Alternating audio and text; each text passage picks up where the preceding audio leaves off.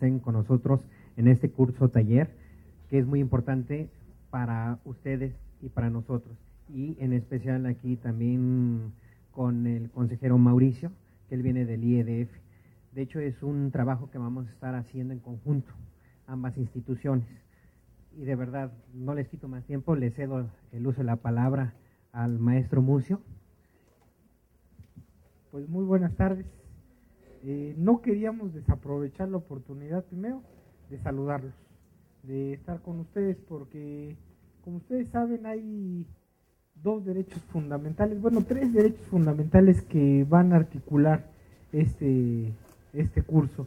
Uno es el acceso a la información, y el acceso a la información tiene para nosotros un valor muy importante, ¿por qué? Porque es el principio y el origen de todos los actos públicos y la posibilidad de conocerlos. Antes las decisiones se tomaban así, en un grupo muy reducido de personas. Y ahora, finalmente, de todo el mundo tenemos la capacidad y el derecho de conocer qué se hace, cuánto cuesta y cómo va ese asunto que es la ruta del dinero. Y para eso el acceso a la información funciona, pero funciona no solamente como un derecho en abstracto, sino tiene que tener un principio fundamental que es básicamente que haya personas de carne y hueso que lo puedan ejercer. Y eso, pues sin duda alguna, son ustedes. Y por eso me parece muy importante el asunto.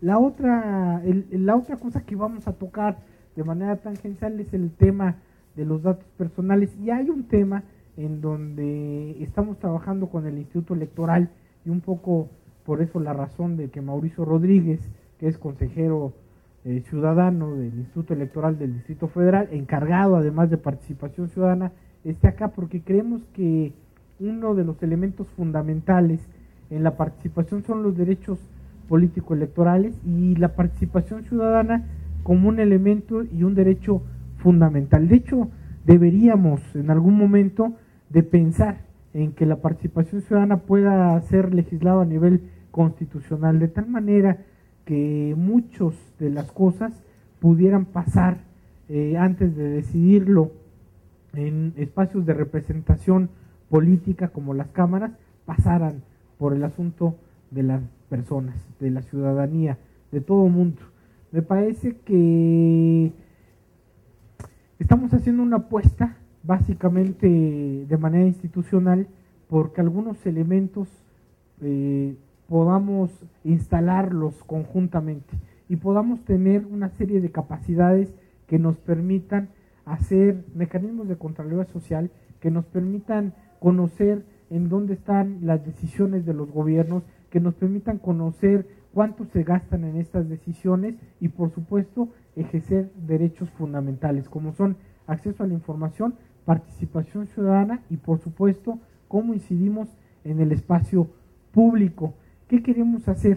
Queremos hacer una red territorial, eh, por eso un poco la invitación a ustedes, para precisamente eh, que contemos con gente que pueda tener precisamente estos elementos y puedan ser difundidos en sus comunidades, que pueda haber un trabajo muy fuerte.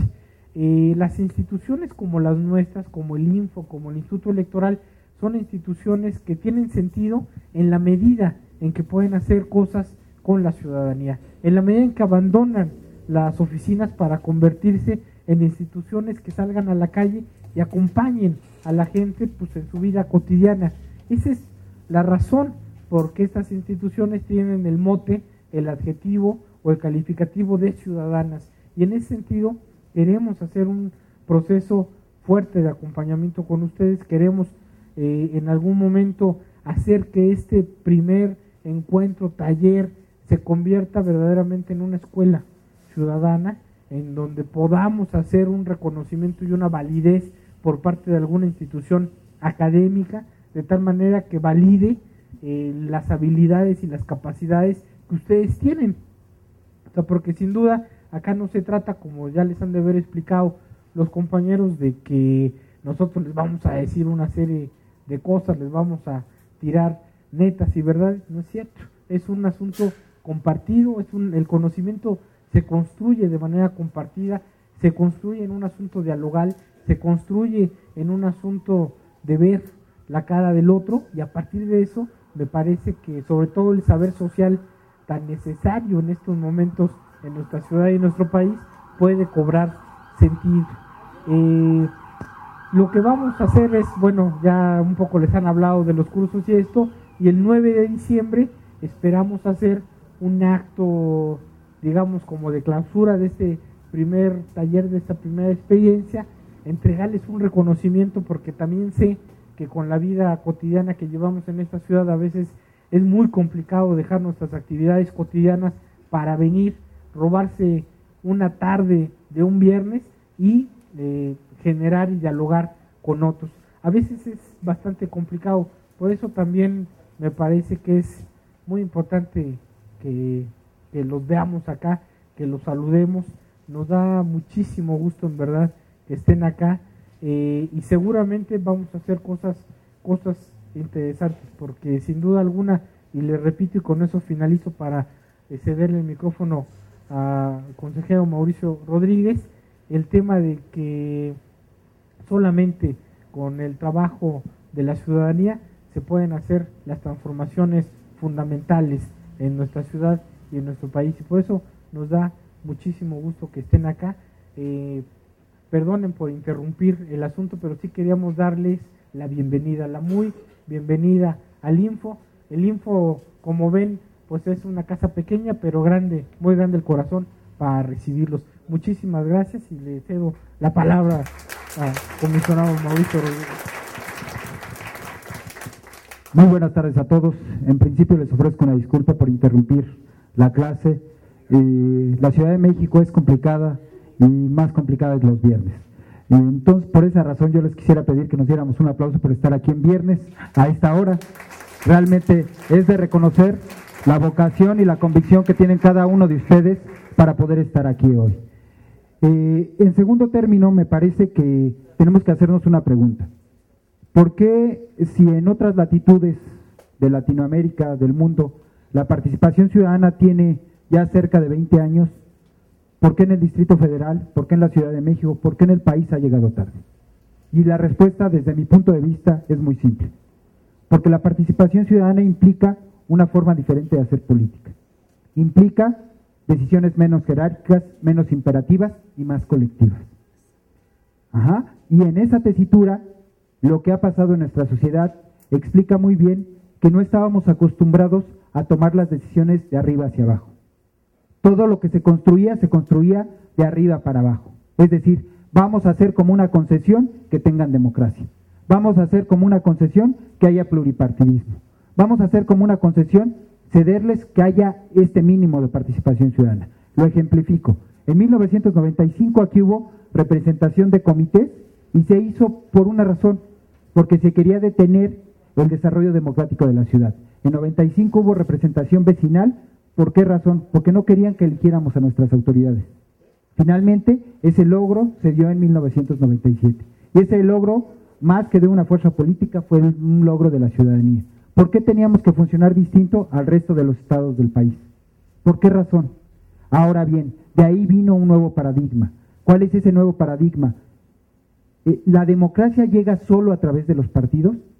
Hoy día la experiencia, lo que pasa en cada una de nuestras comunidades, en cada una de nuestras colonias, nos muestra que no. ¿Qué nos muestra? Que necesariamente para empezar a resolver los problemas de nuestro entorno, por ejemplo, yo veía hoy, eh, hoy anunciaba, el día de ayer aprobamos en la Comisión de Participación Ciudadana la reposición de un procedimiento. ¿Saben por qué votaron los vecinos de la colonia Lomas de Sotelo? Por restaurar toda la red hidráulica de su colonia. O sea, ese tipo de cosas, como están abajo, necesariamente no se ven. Y entonces, a veces, a los actores políticos no les interesa resolver esas cosas. A ellos lo que les interesa resolver es lo que se ve, lo que les da un dividendo inmediato. Y entonces, así es, y entonces estas formas que hoy está promoviendo el instituto y de las cuales es partícipe también el IEDF, nos muestran que hay una forma diferente de empezar a resolver los problemas de nuestro entorno. Vuelvo a lo mismo. Hace 25 años se viene perfeccionando el presupuesto participativo en Brasil. Es decir, ha empezado a partir de malas experiencias. Yo sé que ustedes, muchos de ustedes tienen malas experiencias en el tema. No se ha cumplido la obra, no se ha ejecutado. Y más que buscar responsables, tenemos que buscar cómo perfeccionar las cosas. Cómo lograr que sean instrumentos efectivos para ustedes, no para unos cuantos. Miren, en Xochimilco hay obras que se deciden por dos votos.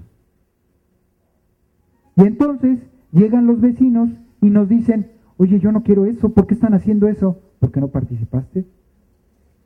Entonces, lo que tenemos que hacer es en, formar verdadera ciudadanía. ¿Y a qué me refiero con eso? Nos acostumbraron todo el tiempo a una cultura de la subordinación, a una cultura en donde no cuestionáramos absolutamente nada y al que cuestionaba lo marginaba. Y, entonces, ¿qué tenemos que empezar a hacer nosotros? Empezar a decir, no, discúlpame, pero mi derecho es este. Y ese es el objetivo de estos cursos, que ustedes conozcan sus derechos y cómo ejercerlos. Carece de sentido que un derecho esté asentado en una norma si ustedes no saben cómo ejercerlo. A eso se refiere Mucio, el comisionado Mucio, cuando dice, lo que no queremos es ser instituciones de escritorio, porque si no salimos a decirles a ustedes, si no ustedes hacen un esfuerzo de estar hoy aquí y de conocer cómo, cómo se ejerce cada cosa, entonces lo que va a pasar es que nos hacemos autoridades comodinas, autoridades que no, nos, lo que nos interesa es que haya menos democracia, autoridades que nos interesa que lo que menos haya es solución a los problemas de su entorno, y entonces lo que sucede es que es un gobierno cómodo. ¿eh? Yo soy partícipe y en eso entiendo que hay la convicción del InfoDF de Mucio, de empezar a cambiar esa lógica, de empezar a entender la participación ciudadana de un modo distinto. Nosotros no queremos que se opongan a los partidos, es otra forma de democracia. Pero esta forma de democracia es a donde no llegan los partidos. Esta forma de democracia es la que busca resolver, les voy a contar, siempre cuento este ejemplo, pero es que me parecen ejemplos realmente reveladores en Tláhuac. ¿Qué pasó en Tláhuac? Se unieron cuatro o cinco comités y decidieron que el ejercicio del presupuesto participativo se destinara a la construcción de un segundo piso a la clínica que les da servicio, al centro de salud. Y además de eso, compraron un sonógrafo que les permite diagnosticar enfermedades. Ustedes díganme si eso lo iban a ver necesariamente las autoridades. Pues fue a partir de una problemática propia. ¿Qué pasa en otro comité de Benito Juárez? Lo que pasa en otro comité de Benito Juárez es que un señor jubilado que sabe cómo gestionar los recursos federales, pues a partir de ser presidente de un comité, gestionó recursos federales y logró instaurar en su colonia, aquí en la Benito Juárez, un gimnasio y un deportivo para su colonia, sin invertir un solo peso. Eso es lo que queremos que ustedes aprendan replicar esas experiencias, también decirles dónde no se puede. Hay la experiencia de, un parque donde se quiso construir, donde se quiso tirar una barda para hacer más grande el parque. Cuando estaban tirando la barda, porque eso fue lo que ganó de presupuesto participativo, llegó un ciudadano y les dijo, oigan, este jardín es mío. ¿No? Entonces, no se pudo hacer. O sea, lo que queremos es que ustedes tengan las herramientas. ¿Para qué? Para hacer efectiva la democracia que tanto se mienta, que tanto se dice. Para que ustedes puedan tener los instrumentos y para que nosotros seamos instituciones que de verdad les sirvan. La Ciudad de México es pionera en estos temas. Y eso no es benevolencia ni del InfoDF ni, ni del IEDF, es demanda de ustedes. Hay ciudadanos que se interesan por cada una de sus colonias y yo los felicito. Por eso celebro que estén hoy aquí. Enhorabuena y lo que les quiero informar es que seguiremos construyendo este tipo de instrumentos, este tipo de eventos para que ustedes sigan participando y que encuentren en nosotros un apoyo y no un enemigo para ejercer la democracia participativa. Muchas gracias por su atención.